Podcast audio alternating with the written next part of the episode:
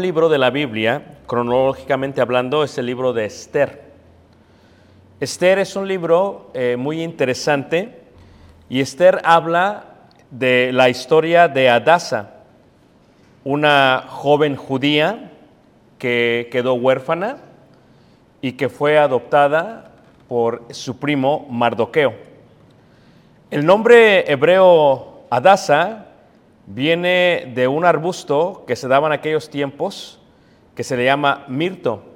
El mismo todavía se encuentra a través de toda la tierra prometida y específicamente en las montañas del Líbano. El mirto da una flor muy especial y con esta flor se hace una de las fragancias más importantes que se hicieron en aquellos tiempos. Ya que la misma flor es un poquito amarilla, eh, los rabinos creían que era la razón por la cual le pusieron así a Adasa, ya que su piel era un poco amarilla al nacer. Adasa es esta joven, reiteramos, eh, eh, hebrea, que crece en los tiempos del imperio persa, aproximadamente por el año 465 antes de Cristo. Esto es casi 500 años antes de Cristo. El libro de Esther, si lo han leído, levante la mano si alguien ha leído el libro de Esther. De Esther. Ok, entonces están familiarizadas en su totalidad con el libro de Esther, me imagino. Cuando vemos el libro de Esther, eh, un libro muy, muy hermoso, un libro eh, eh, muy amplio, aunque no sabemos quién lo escribió, sin lugar a dudas tuvo que haber sido un judío que conocía no solamente bien la cultura judía, pero que sobre todo conocía bien el lenguaje persa y las costumbres persas. El libro de Esther es un libro muy interesante porque habla de la séptima profetisa, de las siete profetisas del Antiguo Testamento, lo cual hemos visto ya en las últimas lecciones. Entre ellas se encuentra Sara, Miriam, Débora, Ana, Abigail, Hulda, que vimos la semana pasada, y ahora estamos viendo a Esther, o como también se le conoce, Adasa, que era el nombre que tenía correctamente. Este libro es interesante porque es el único libro en el Antiguo Testamento que no tiene la mención de Dios. No menciona la palabra Dios. Y esto es muy interesante porque en todo libro no encuentras la palabra Dios. Posiblemente sea porque el nombre Adasa o Adasha en hebreo viene del vocablo que indica oculto, oculto. Y esto tiene que ver porque al parecer Dios estaba oculto a través de todo el libro de Esther, que aunque no se menciona, Dios es el dador y el que obra a través de todo el libro para poderle dar vida al pueblo de Israel, al pueblo judío. No solamente eso, El libro eh, se considera eh, muy interesante porque se considera escrito en un sistema que se le llama eh, quiasmo. No sé si alguien ha escuchado esta palabra antes, quiasmo. Levante la mano si alguien la ha escuchado. ¿No? Ok. La voy a explicar entonces brevemente, ¿ok? Quiasmo es un concepto griego referido a algo que se escribe de tal manera y con tal orden que se forma literalmente una X o una cruz. De ahí viene la palabra eh, quiasmo, de la palabra griega de la X. Y esto es interesante porque así es como está escrito el libro de, este, de Esther. Si lo quisiéramos ver en forma, eh, no sé, este, en forma este, eh, visual, se escribe de esta manera y lo que se hace es que el libro relata la historia de esta manera hasta que el libro se junta aquí y ahí hay un cambio. Y luego regresa en paralelismo y se va otra vez de regreso, mencionando las mismas cosas de aquí para allá. Esto menciona esto y esto menciona esto y así eh, sucesivamente. Eh, ahorita les voy a explicar cómo es que está el libro escrito si no lo habían visto. Por ejemplo, si has leído el libro de Esther, estarás familiarizado con esto. La primera parte de la X, que es la parte de arriba, si pudiéramos ver la parte A, la primera parte menciona el esplendor del rey de Persia, el rey Asuero. Y la segunda parte incluye los dos banquetes, Esther 1, 1 al 8. Luego, así sucesivamente, continúa, Esther es reina, Mardoqueo salva al rey, Esther 1, 9, 2 al 20, más 2, 21 al 23. Luego Amán es elevado al poder, Esther 3, 1 al 6. Luego de Amán da el decreto para destruir a los judíos, Esther 3, versículo 7 al 15. Luego E, Esther y Mardoqueo conducen un plan para revertir decreto. Esther 4, 1 al 17. Luego Esther y su primer banquete que lo presenta al rey, de un lado y del otro lado el plan de ejecución de Mardoqueo. Esther 5, 1 al 8 y 5, 9 al 14. Y ahí es donde se le considera la unión de este quiasmo. Y lo que hace es que hay, existe lo que se encuentra como el pivote, lo que parte a la mitad eh, el relato del libro y va ahora en forma regresiva. Y luego tenemos Esther y su doble banquete, Esther y su primer banquete. Amán ejecuta Mardoqueo, el plan de ejecución de Mardoqueo. Esther eh, y Mardoqueo planean revertir el decreto. Esther y Mardoqueo conducen un plan para revertir el decreto. Y así está todo en orden. muy interesante. Entonces, el libro está literalmente escrito así y está en forma ordenada, en forma paralela, pero en quiasmo, o sea, empieza y luego como que se regresa, pero cambia totalmente, totalmente la historia. Los rabinos dicen que la razón por la cual se le llama así a ella, eh, Mitro, o en este caso Adasa, es por el tono de pie amarilla que tenía. Y además se ve como que su nombre era así por el olor grato ante Dios, ya que el mirto provee una fragancia de gran agrado. Ahora, saben que se llama Adasa y es muy normal que cuando los judíos vivían dentro de otro imperio u otro reino, de donde quiera que vivían, les cambiaban el nombre. Eso sucede también entre nosotros. Entre nosotros tenemos tal vez un nombre y cuando llegamos aquí a veces la gente que nos conoce nos pone otro nombre porque no puede pronunciar bien nuestro nombre. es algo muy normal que sucede cuando uno se mueve de su cultura a otra cultura. Pero en el caso de Adasa se le considera poner el nombre de Esther. Y es que la palabra Esther o el nombre Esther viene y hace referencia de la estrella de la mañana. Esto es, se utiliza la referencia eh, de idolatría de Venus y de la luna. Y tal vez esto es correcto porque cuando vemos el nombre el rey Asuero, del lenguaje persa, Asuero significa también estrella. Entonces es normal que si Asuero se llamase así, que le pusiera de la misma manera a su reina, a su, a su esposa. Así que esto es muy, muy interesante. ¿Ok? Y esta es la historia de Esther. En el capítulo 1, si lo han leído, vemos a dos mujeres. Y aquí vemos el gran contraste entre Esther o, o, Adasa Y el contraste está entre hermosa o sabia. Esa es la primera pregunta que nos hacemos. O podríamos decir subordinación o insubordinación. La historia empieza en el capítulo 1, si has leído el libro, empieza con el rey Asuero, el cual hace un gran banquete. Y él tiene a una reina. La reina se llama Basti. Y durante la historia del capítulo 1, Basti muestra lo que es insubordinación.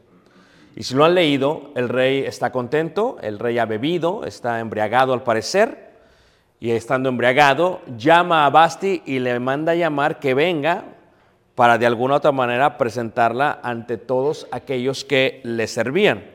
Esther capítulo 1, versículo 12.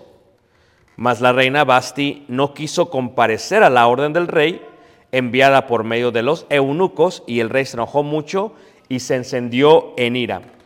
Como consecuencia esto a la falta de subordinación, o en este caso la insubordinación de esta, de esta eh, Basti, lo que sucede es que hay un problema y todos los consejeros del rey le dicen lo siguiente, versículo 13. Preguntó entonces el rey a los sabios que conocían los tiempos, porque así acostumbraba el rey con todos los que sabían la ley y el derecho, y estaban junto a él, Carcena, Setar, Admata, Tarsis, Meres, Marcena y Memucán, siete príncipes de Persia y de Media, que veían la cara del rey y se sentaban los primeros del reino.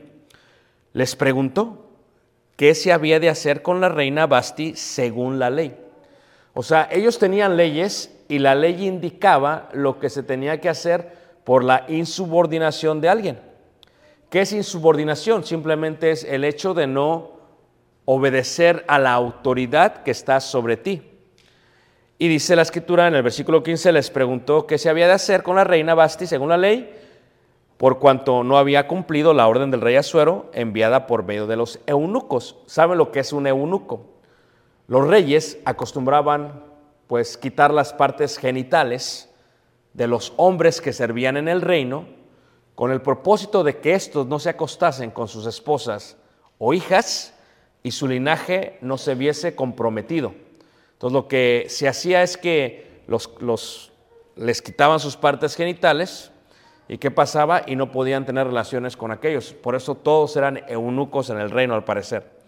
Y entonces esto es lo que dicen ellos. Dice ahí en el versículo 16, y dijo Memucán, dice ahí, delante del rey y de los príncipes, no solamente contra el rey ha pecado la reina Basti, sino contra todos los príncipes y contra todos los pueblos que hay en todas las provincias del rey Asuero, porque este hecho de la reina llegará a oídos de todas las mujeres. Y ellas tendrán en poca estima a sus maridos diciendo, el rey Asuero mandó traer delante de sí la reina Basti, ya no vino, y entonces dirán esto las señoras de Persia y de Media, que oigan el hecho de la reina a todos los príncipes del rey y habrá mucho menosprecio y qué? Y enojo. Entonces, ¿qué es lo que sucede? Basti, la reina que estaba con el rey Asuero, no obedece. Los consejeros le dicen, Tienes que hacer algo al respecto porque si ella no obedece, todas las mujeres del reino van a hacer exactamente lo mismo y no van a, obedecer a sus esposos y como consecuencia va a haber un gran enojo. ¿Por qué? Porque la reina siempre es el símbolo, ¿verdad?, de la mujer en todo un reino y también porque es la mujer a quienes las mujeres deben de imitar. Es el ejemplo vasto en todo el reino. Bueno, lo que les dicen ellos es lo siguiente, versículo 19. Si parece bien al rey, salga un decreto real de vuestra majestad y se escriba entre las leyes de Persia y de Media, para que no sea quebrantado, que Basti no venga más delante del rey Asuero y el rey haga reina a otra que sea mejor que qué, que ella. Por insubordinación, Basti cayó, por insubordinación. Y lo que se hace es lo que se conoce como un certamen. Bueno, no de belleza, pero muy similar. Y lo que se hace es que en la costumbre de los persas, para la elección tenían que pasar aproximadamente 12 meses y durante este 12 meses las doncellas, esto es las vírgenes, se les preparaba durante seis meses con óleo de mirra, o sea, con perfumes, y durante seis meses con perfumes aromáticos y afeites de mujeres, lo cual indica que en la cultura persa se afeitaban las mujeres, se colocaban espesas aromáticas por seis meses y también se colocaban óleo, o sea, en este caso era aceite, en sus cuerpos para que de esta manera fueran presentados al rey. Y ello determinaba quiénes iba a ser elegida. Bueno, aquí es donde entra la historia. Por la insubordinación de una mujer se le da el lugar a esta Adasa. En, ahí mismo en el capítulo 2, en el versículo, capítulo 2, versículo 7, dice así, y había criado a Adasa, es decir, Esther. Recuerden que el nombre de Adasa es Mirto. Realmente ella no necesita ningún loor u olor fragante porque ella misma, su sabiduría, su subordinación es olor fragante ante Dios y olor fragante ante los seres humanos. No hay nada más bello en una mujer que la obediencia, la sujeción y la sumisión, la cual supera y sobrepasa cualquier óleo y cualquier perfume aromático que se pueda poner. Es totalmente agradable. Por eso dice ahí en el versículo 7, y había criado a Dasa, es decir, Esther. ¿Por qué se le había puesto Esther? Ya miraremos después. Hija de su tío, porque era huérfana y la joven era de hermosa figura y de buen parecer, lo mismo que Abigail. Aquí no solamente tenemos una joven hermosa y de buen parecer, pero una joven totalmente ¿qué? sabia. Y su sabiduría lo mostró de esta manera. Dice ahí la escritura, cuando su padre y su madre murieron, Mardoqueo la adoptó como hija ¿qué? suya. Ahora, en el caso de Mardoqueo, siendo también un funcionario del rey. El nombre Mardoqueo viene y se origina del dios de Babilonia, Marduk, del dios creador. Entonces es interesante que ellos mismos pues tengan nombres de Babilonia, nombres persas que tienen que ver con la idolatría. La pregunta sería, sería eh, ¿por qué? Eh, hay muchos debates aún dentro de los sabios y algunos de los sabios creen que este Mardoqueo o Marduk, ¿verdad? Como se le llegaba a conocer entre ellos, venía a ser un gran administrador de los tesoros del templo y otros creen que Mardoqueo era el profeta Malaquías, lo cual combina con los tiempos correctos, especialmente cuando se habla dentro de la gran sinagoga. Así que este era un hombre de Dios, era un hombre que temía a Dios, un hombre que amaba la ley de Dios y por lo tanto había tomado a esta Adasa o Esther y la había tomado como una hija suya. Versículo 8, sucedió que cuando se divulgó el mandamiento y decreto del rey y habían reunido a muchas doncellas en Susa, Susa es la capital del reino, lo que el día de hoy se conoce en el país de qué? De Irán. ¿ok? De Irán. Dice ahí eh, la palabra eh, dice ahí Susa, residencia real, a cargo de Egay. Esther también fue llevada a la casa del rey al cuidado de Egay, guarda de las mujeres. Y la doncella agradó sus ojos y halló gracia delante de él. O sea, entre todas las doncellas que estaban llevando a cabo este certamen, ella desde el principio agradó a los ojos de aquel guarda. Y dice ahí, por lo que hizo darle prontamente atavíos y alimentos, y le dio también siete doncellas especiales de la casa del rey, y la llevó con sus doncellas a lo mejor de la casa de las mujeres. O sea, fíjate, luego, luego empezó a elevarse. ¿Por qué? La pregunta sería, ¿por qué? Esther no declaró cuál era su pueblo ni su parentela porque Mardoqueo le había mandado que no lo que declarase. Y aquí empezamos a ver la sujeción de Adasa o de Esther mostrada de esta manera. Ahora, ¿por qué son siete eh, siervas que le van a ayudar, siete mujeres, porque siendo judía y participando del día de reposo y otras cosas, ¿qué es lo que hace? Eso le permite de alguna u otra manera cambiar a las mujeres para que no se den cuenta que ella es observante del día de reposo. Eso es muy interesante, hermanos. Era una mujer totalmente sumisa, era una mujer totalmente sabia y no solamente eso, ganaba favor con todos, pero obedeció a su padre adoptivo o a su primo, a Mardoqueo. ¿Qué fue lo que obedeció? Él le dijo, no le vayas a decir que eres judía y en ella vemos una subordinación increíble a diferencia de Baste. Y esa es la belleza de Esther, la subordinación que tiene. Ahora, cuando llega el tiempo del, certamen, de que pasan a todas, Dice ahí en el versículo 13, entonces la doncella venía así al rey. Todo lo que ella pedía se le daba para venir ataviada con ello desde la casa de las mujeres hasta la casa del rey. Ella venía por la tarde y a la mañana siguiente volvía a la casa segunda de las mujeres. Al cargo de Saasgaz, eunuco del rey, guarda de las concubinas, no venía más al rey, salvo si el rey la quería y era llamada por nombre cuando le llegó a Esther, hija de Ayatil, tío de Mardoqueo, quien le había tomado por hija, el tiempo de venir al rey, ninguna cosa procuró, sino lo que dijo Egay, eunuco del rey. O sea, cuando se presentaban ante el rey, lo que trataban de hacer era trataban de ponerse los mejores atuendos, los mejores vestidos, para presentarse y que de alguna otra manera ganara favor con ello. Ella decide no pedir nada así como soy voy a ir. Solamente lo que dijo Egay y fue. Esto es una gran diferencia. Ella no necesita colocarse nada encima para verse hermosa. No necesita ganar favor para con los hombres para verse hermosa, porque su hermosura es su sabiduría. Su sabiduría mostraba subordinación. Y este es el concepto increíble de esta Adasa, de esta Esther.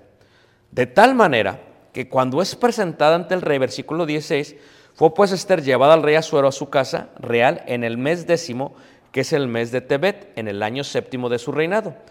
Y el rey dice, amó a Esther más que a todas las otras que mujeres, sin necesidad de ponerse nada, fue amada. ¿Qué te muestra esto? Que el amor de un hombre para una mujer no se basa en lo que la mujer se pone, sino en el corazón de ella, en la sabiduría que guarda dentro del corazón y en la subordinación que mostraba a su tío, o en este caso primo, perdón, a su padre, que le ha dicho no le digas a nadie, y después sucesivamente a el jefe de los eunucos, y así fue como fue prosperando dentro de las doncellas que estaban ahí. Y fue por esto, dice la escritura ahí, y halló ella gracia y benevolencia delante de él, más que todas las demás vírgenes, y puso la corona real en su cabeza y la hizo reina en lugar de quién? De Basti. Por eso yo siempre he dicho que toda esta idea de Disney que salen con, con Cinderella y etcétera, todos se lo sacan de la Biblia, que realmente es la misma historia colocada de alguna otra manera para que se muestre bien. Es la misma idea y toda fluye totalmente ¿qué? totalmente de la Biblia. Ahora, esta joven obedeció. ¿Qué se ve en ella? Es la pregunta. Se ven muchas cosas en ella. Como dicen algunos, era tan importante su subordinación, era tan importante vivir bajo la ley de Dios, era tan importante guardar los mandamientos de Dios, que de alguna u otra manera, aunque el nombre de Dios no se menciona en todo el libro, el nombre de Dios se ve en la obediencia de Adasa, de Esther, a la ley. No tienes que mencionar a Dios para que la gente sepa que tienes un Dios. No se tiene que mencionar a Dios para que se vea la sabiduría de una, de una eh, mujer. Hay una expresión que tienen ellos que dicen, nada puede interponerse a la voluntad. ¿Y cuál era la voluntad de ella? Vivir bajo lo que Dios le había qué? Le había ordenado. Y finalmente se le coloca como reina. Y es donde empieza la trama, hermanos. lo más interesante de toda la historia del libro de Esther. Una vez que es colocada como reina, en el capítulo 2, en el versículo 19 hasta el versículo 23, se nota eh, un plan para matar al rey Asuero. Había eh, 12 eunucos que pretendían eh, matar al rey Asuero. Ellos se llamaban Victán y Teres. Y quien se da cuenta de ello es Mardoqueo. Ahora, recuerden que Mardoqueo, nadie sabe que Mardoqueo es familiar de quién? De Adasa dentro del reino. Y Mardoqueo le dice a Adasa, le dice a Esther, y Esther le dice al rey, por lo tanto se salva de morir en manos de estos dos eunucos. Eso es lo que sucede. Y al salvarse, como todo rey, ¿va? porque está siempre ocupado, le dice a aquellos que escriben que fuese escrito este caso en el libro de las crónicas del rey. Y así fue. Fue escrito en el libro de las crónicas. Luego, en el capítulo 3, viene la historia Amán. Amán era un hombre muy soberbio, muy ambicioso, de tal manera que se le coloca como el segundo puesto de todo el reino. Y ahora todo está bajo su mano, bajo la mano de Amán. ¿Y qué es lo que hace Amán? Bueno, Amán se encarga y le gusta que lo alaben. Y cuando pasa y entra al reino y entra a la casa real, toda la gente se humilla ante él, toda la gente se dobla ante él, toda la gente, ¿verdad?, se arrodilla ante él, salvo Mardoqueo. Mardoqueo no estaba dispuesto a arrodillarse ante otro hombre porque era un amante de la ley de Dios y sabía que solamente se le arrodilla, solamente se le da loor al Dios de los cielos. Esto es muy interesante. Como Amán se daba cuenta que no se arrodillaba y constantemente cuando entraba todos se arrodillaban, todos le rendían, pero este no lo hacía, le empezó a agarrar coraje y le investigó. Y al investigarlo se dio cuenta que era judío y que sus leyes de los judíos no permitían de alguna u otra manera inclinarse ante otro hombre. ¿Y qué es lo que hace? Le hace una petición al rey y le dice al rey, mire, si usted se dispone y me da los tesoros y me deja hacer lo que tengo que hacer, lo que yo voy a hacer es que quiero eliminar. Ahora, ¿cómo se hace esto? Lo que pasa es que eh, eh, en, el hebreo, eh, pur significa suerte. Y entonces se echan suertes y sobre quién cayese las suertes podía pedirle algo al rey. Y cuando se echan las suertes, la suerte cae sobre Amán. Y Amán le hace una petición al rey porque se acuerda que Mardoqueo no se quiere arrodillar, no le quiere rendirlo, le dice, ok, me acuerdo de esto, y le dice el rey, eh, capítulo 3, ¿verdad? Versículo 9 dice, si place al rey, decrete que sean destruidos y yo pesaré diez mil talentos de plata a los que manejan la hacienda para que sean traídos a los tesoros del rey. Entonces el rey quitó el anillo de su mano y lo dio a Amán, hijo de Amedata, a Gageo, dice, enemigo de los judíos, y le dijo, la plata que ofreces sea para ti y asimismo el pueblo, para que hagas de él lo que bien te, ¿qué? te pareciere. ¿Y qué es lo que hace? Amán escribe un decreto. Ahora recuerden que el reino de Persa, Medo-Persa, es desde África, desde Etiopía hasta la India. O sea, es un reino increíble, es un imperio increíble. Es un imperio muy, muy grande, que fueron los griegos los que los destruyeron. ¿Saben ustedes que Alejandro el Magno fue el que los tumbó? Pero ellos eran increíblemente grandes. Ellos quitaron a Babilonia, estaban ellos, y después de ellos venía la parte de los griegos y luego vienen los romanos. Era un reino increíble. Entonces se manda este decreto sobre todo, dice que van a matar a todos los judíos, al, al viejo, al joven, a todos los van a matar y los van a destruir, los van a eliminar. Y aquí es donde viene la historia. ¿Por qué? Porque Pur significa suerte. ¿Ustedes han escuchado de la celebración del Purim por los judíos?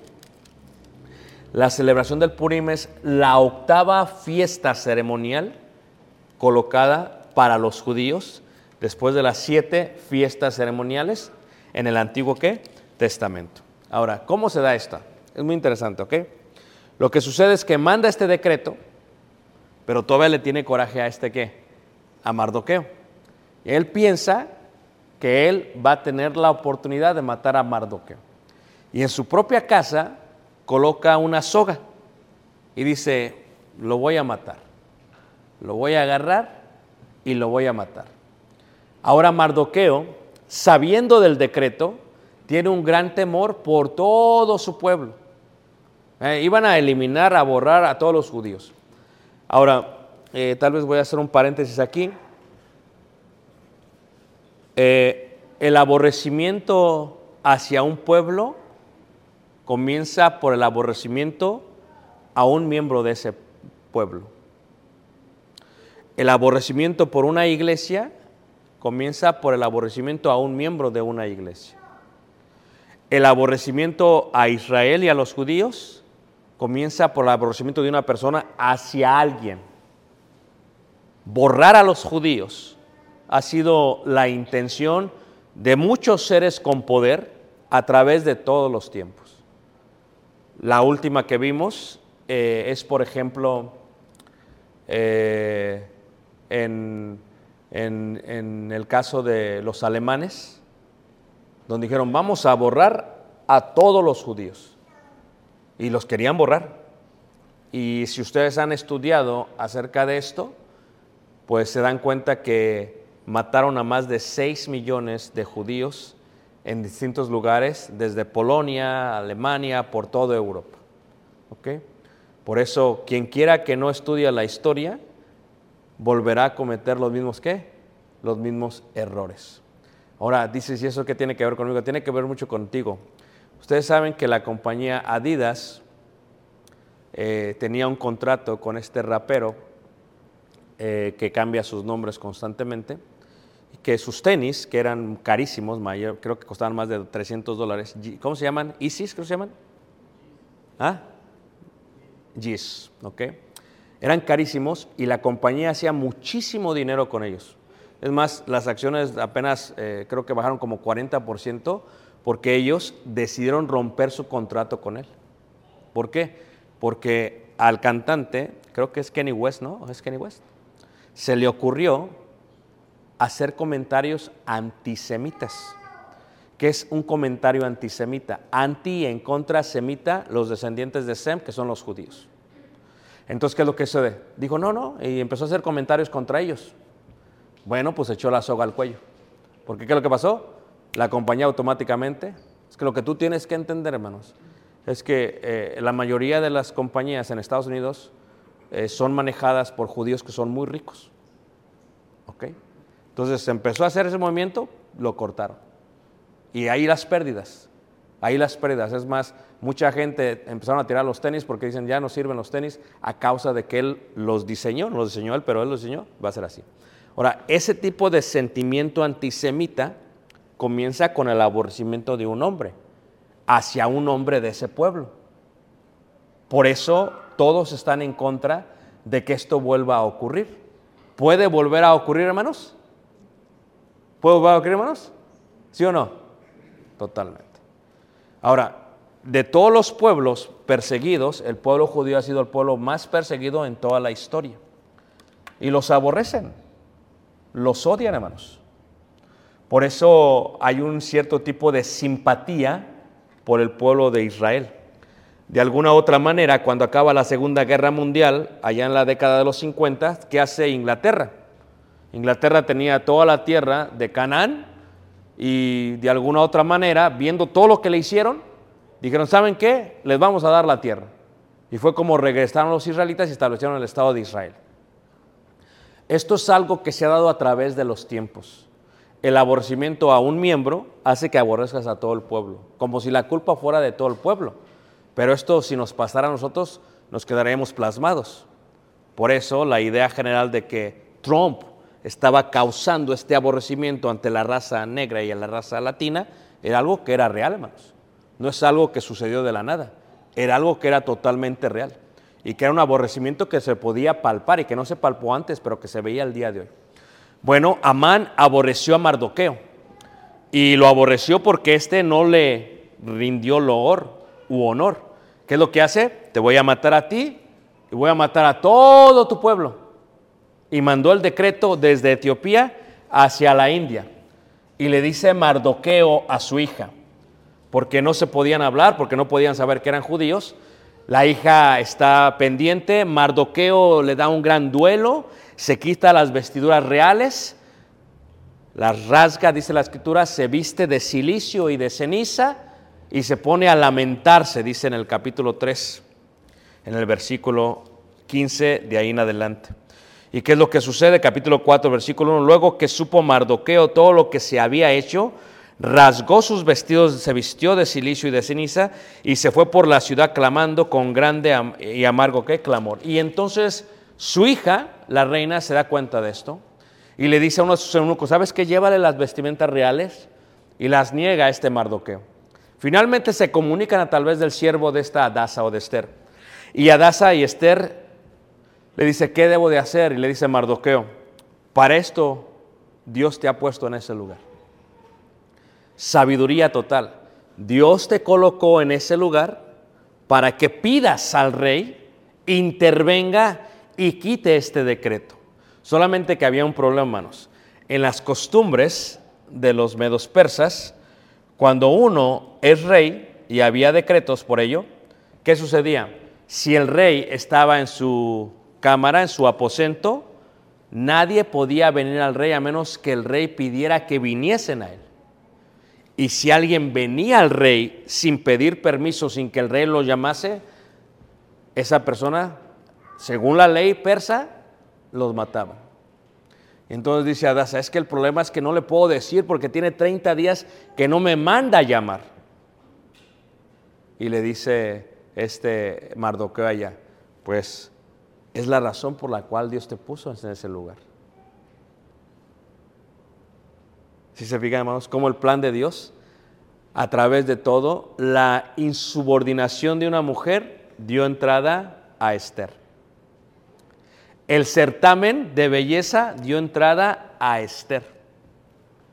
Y luego, a través del tiempo, Esther está ahí. Yo creo que una de las cosas que tiene que comprender la mujer es que Dios te pone a ti como mujer en un lugar porque Dios tiene un plan para ti dentro de ese lugar. Si no tuviera un plan para ti, no te hubiera puesto en ese lugar. Pero para que hagas lo correcto, se requiere valor y se requiere amor. ¿Por qué Esther es la heroína de esta historia? Porque Esther le dice a Mardoqueo, muy bien, dile a todos los judíos que ayunen por mí. Y yo también voy a ayunar con mis siervas. Y entonces yo me voy a presentar ante el rey y voy a arriesgar mi vida. Porque si el rey, si ella se acerca y el rey dice no, ¿la qué? La matan. Y el valor de Esther hacia el rey es esta. Se viste, después de ayunar, se acerca al aposento y entonces el rey la ve. Y regresa esa historia, esas palabras, ¿verdad? Y una vez hizo un sermón que se llamó Halló gracia ante sus ojos, ¿verdad? Que se mencionan varios siervos de la Biblia. Y dice, y cuando vio a la reina Esther que estaba en el patio, ella obtuvo gracia ante sus ojos y el rey extendió el cetro de oro que tenía en la mano. Y le dice, ok, ven. Y Esther fue. Y entonces, ¿qué es lo que sucede? Se le pide algo a Esther. Y se le dice, lo que tú me pidas, si es la mitad del reino, ¿qué? Te lo voy a dar. Tú pídeme lo que tú me pidas y yo te lo voy a dar. Fíjate la sabiduría, hermanos. El valor de una mujer fluye por el amor al pueblo de Dios. Y eso es lo que pasa con la reina Esther. Le dice, bueno, mira, voy a hacer un banquete y tú vienes. Y estando ahí, pasa Amán y también invita a Amán. Y Amán estaba bien contento, dice, mira, me tomó en cuenta. Yo soy el único que va a ir aparte de quién? Del rey. Fíjate, Amán bien contento, ¿verdad? Bien contento. Y le dice a los siervos, pongan la soga porque voy a matar a Mardoqueo mañana. Lo vamos a matar, ahí lo vamos a eliminar. Y en esa noche, el rey Azuero tiene un sueño y, y se despierta, ¿verdad? No podía dormir. Y cuando se despierta, manda llamar a los cronistas, le dice, vengan, cuéntenme y léanme y le leen y la historia tiene que ver con Mardoqueo. Y dice, oh, Mardoqueo me salvó la vida. Dice, sí, Mardoqueo te salvó la vida. Dice, ¿y qué hicimos por Mardoqueo? Dice, no hiciste nada. ¿Cómo es? Y le dice a Amán, ven, lo vas a traer en un caballo y me lo vas a vestir. Fíjate el coraje de Amán. Si yo lo quería matar, ahora me estás pidiendo que le dé honor, que lo vista, que lo suba al caballo y que lo lleve por toda Susa, no hace sentido. Dice, sí, ¿y qué? Pues es el rey. Amán tiene que qué? Que hacer eso. Y luego en, en el banquete le dice el rey a Esther, pídeme lo que quieras. Si es la mitad del reino, te lo voy a qué? ¿Te lo voy a qué? Te lo voy a dar. Y esto es algo muy interesante, hermanos, porque eh, ahí en el capítulo 8, en el versículo 6, vemos el valor de esta Esther y le dice, porque ¿cómo podré yo ver el mal que alcanzará a mi pueblo? ¿Sabes qué es lo más hermoso de una mujer? Aceptar su identidad. Aceptar quién es ella. O sea, no hacerse pasar por alguien que ella no es. Hacerse pasar por quien ella es. Y ver por aquellos de quien ella es. Ese es el valor de una mujer por el amor a qué? Al pueblo, al pueblo de Dios.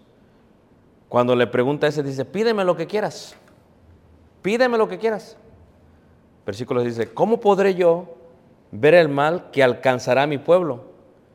¿Cómo podré yo ver la destrucción de mi nación? Y eso lo hace una heroína, menos. Increíblemente lo que hace Esther. Fíjate lo que hace, sabia, totalmente sabia. No se adelanta, se espera, bien paciente. Hace un banquete, manda a traer a Amán y manda a traer al rey. Y estando los dos ahí, le hace esta petición.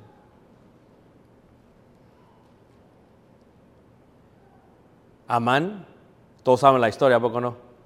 El rey sale, Amán se da cuenta de lo que está pasando Amán se echa a la cama, llega al rey, piensa que la quiere violar, y dice, ¿qué te pasa?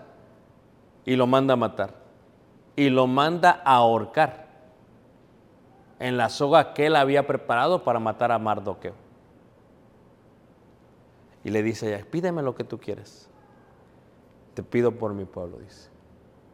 Te pido por mi nación. Te pido por quien yo soy. Yo soy judía yo soy quien yo qué, quien yo soy. Y es increíble la historia, hermanos, porque al pedir eso, eso es precisamente lo que se le da. Eso es precisamente lo que se le da. O sea, cayó también Mardoqueo, que Mardoqueo tomó el lugar de Amán. Es más, cuando lo visten, lo visten de blanco y de azul como la bandera israelita. Blanco, santidad y azul, cielo, como la bandera israelita. O sea, no solamente lo visten de esa manera, o sea, lo visten y lo primero que hace, lo hace en pro del pueblo. Y hacen un decreto y le dicen que nadie toque a los judíos desde Etiopía hasta la India nadie los toque. Y salieron los caballos y los correos y la gente a decirle a todos, nadie toque al pueblo que de Israel. Y en el mismo día que se había decretado que iban a morir, data que es el mismo día que llega la salvación de todo el pueblo de Israel. Porque ella es la héroe, la heroína, hermanos, de toda la historia del libro. Por eso el libro lleva su título, lleva su nombre. Aunque ella no lo escribió, lleva el nombre qué? De Esther.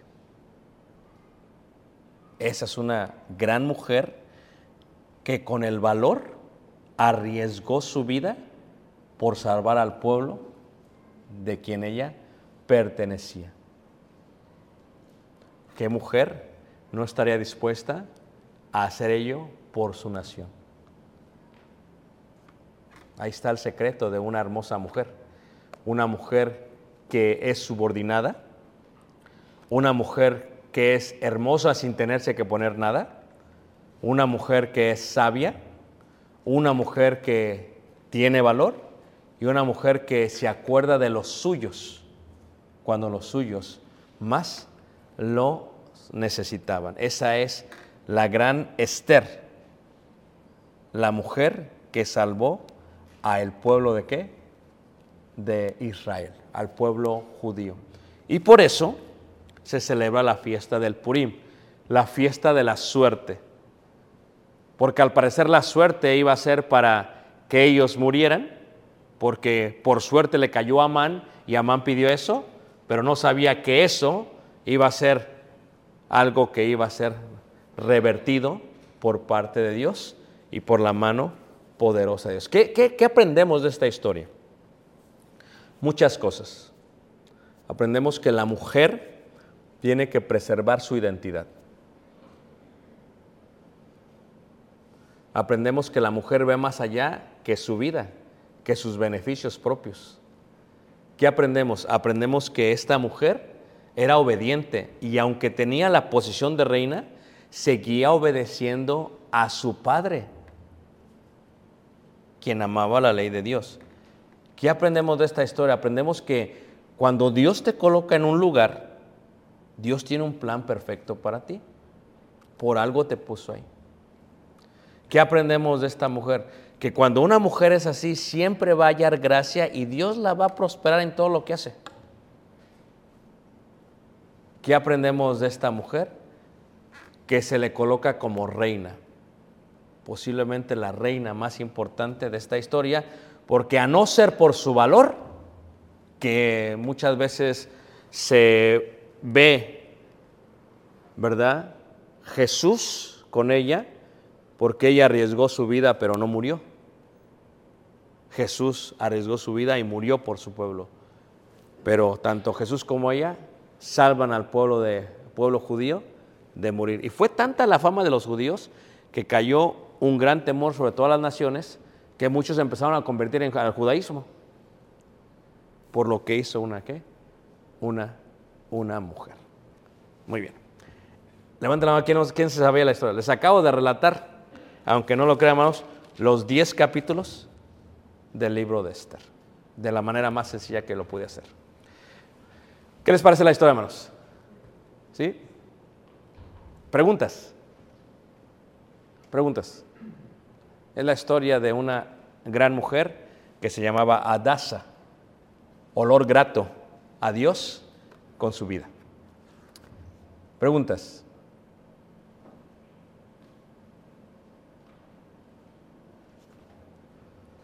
Iván.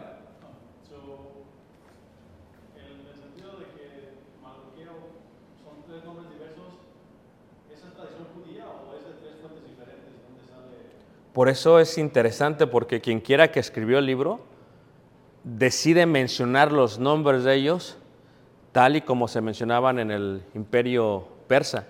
O sea, lo lógico sería que nada más dijera Adasa y que pero los utiliza, lo cual indica que sabía muy bien el lenguaje.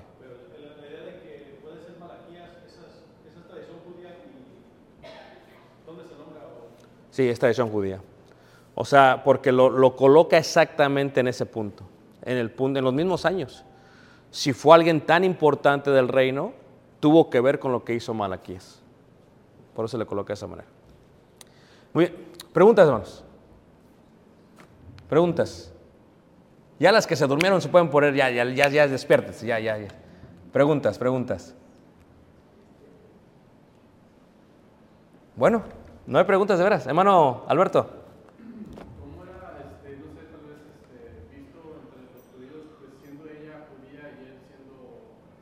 Esto siempre ha sido un debate, ¿no? El debate es por qué se le permite a ella o por qué, pero reiteramos, vivían en, el imperio persa y no es como que iban a ocultar a la doncella. todas tenían que presentarse ante el rey, tenían que someterse a eso. Aunque ella, lo interesante es que aunque ella hizo eso, nunca trató de ser como el resto de las mujeres. O sea, sigue guardando la ley, decide no colocarse nada, decide no decir que es judía, pero practica el judaísmo. O sea, podemos ver esta parte de que, que no se ve en, en las otras mujeres, pero era porque era parte de eso. Pero entendemos que Dios tenía un plan. A veces tú dices, la insubordinación de una mujer trajo la salvación del pueblo de Dios. Sí, o sea, es un efecto dominó. si Basti no hubiera hecho eso, eso no hubiera pasado esto.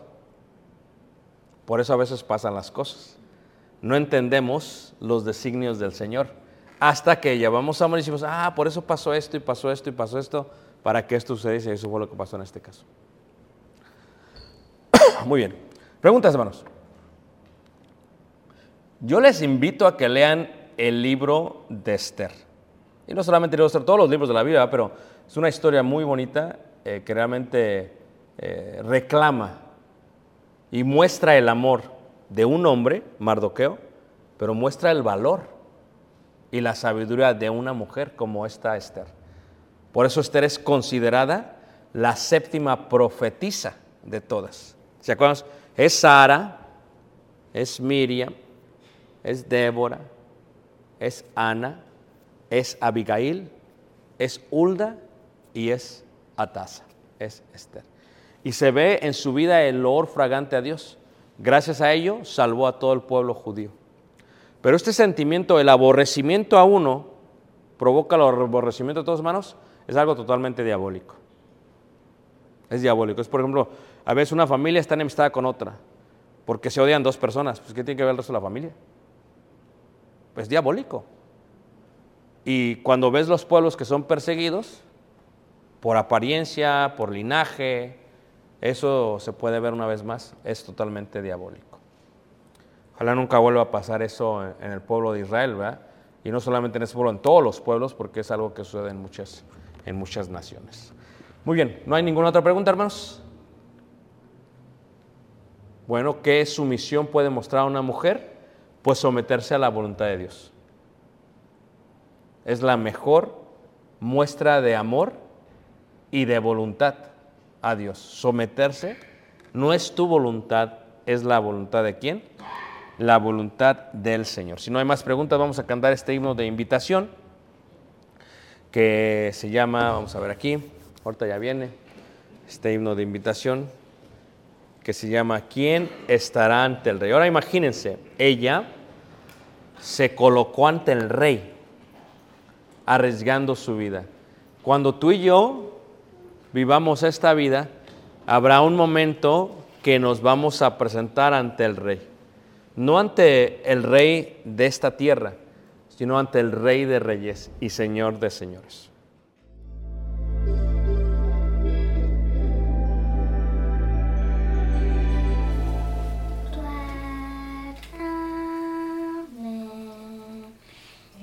Tus manos,